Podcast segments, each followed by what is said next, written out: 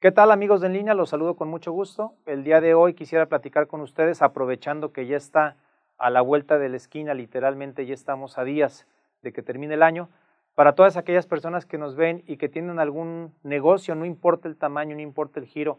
Es más, así sea una actividad eh, profesional independiente la que realizamos como prestadores de servicios profesionales independientes, algunas recomendaciones muy puntuales sobre qué puedes hacer antes de que termine el año, cómo podemos planear ese 2021, por lo menos en términos de una mayor expectativa de éxito de nuestro negocio, sobre todo considerando lo difícil que todos sabemos ha sido el 2020. Primero es hacer una planeación estratégica del 2021, es decir,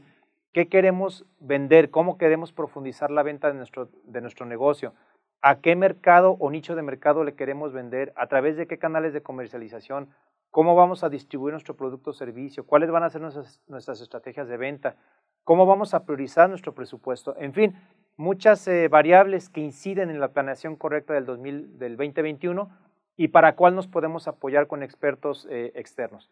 Una segunda recomendación es revisar la estrategia de redes sociales. Sí, quizá todos tenemos redes sociales en lo personal, pero también las redes sociales para los negocios importan e importan mucho hay que ser muy cuidadosos con esas redes, con qué publicamos,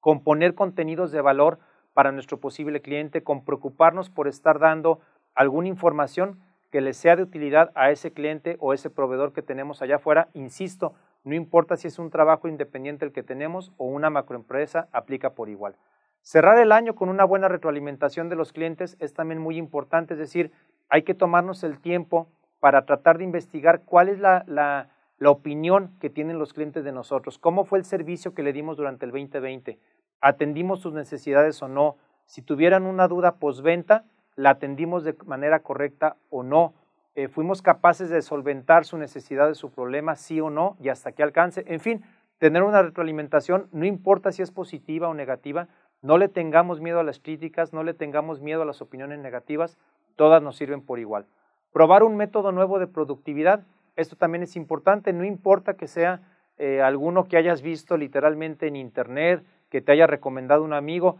hay por ahí muchos esquemas que te ayudan a mejorar la productividad y la eficiencia de tu producto o la prestación de tu servicio y es importante siempre tratar de estarnos forzando a nosotros mismos, de estar innovando para poder dar un mejor producto o entregar un mejor servicio. Definir las actividades más urgentes a realizar cuando regresemos en enero, es decir, no dejar todo para ver cuándo llega y cómo llega planear desde ahorita qué voy a comenzar haciendo desde el día 1 del, del mes de enero del año que entra, qué tenemos que hacer, cómo debemos de hacerlo, con quién me debo de reunir, qué nuevos socios tengo que tratar de conseguir, cómo puedo acercarme a mis nuevos clientes. Otra recomendación es decidir qué actividades debes de delegar el año próximo. Esto es uno de los errores o de los vicios empresariales que tenemos muy arraigados en México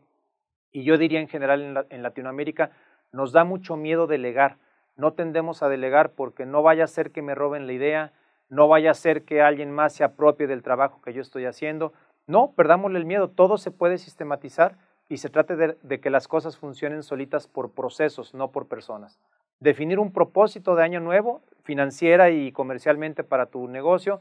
Esas serían pues las principales recomendaciones que yo te daría para que trates de puntualizar y de apuntalar de mejor manera el éxito comercial en el 2021, que vaya, que nos surge, que llegue a todos. Hasta allí el comentario, me localizan en Twitter a través de Geras González. Hasta la próxima.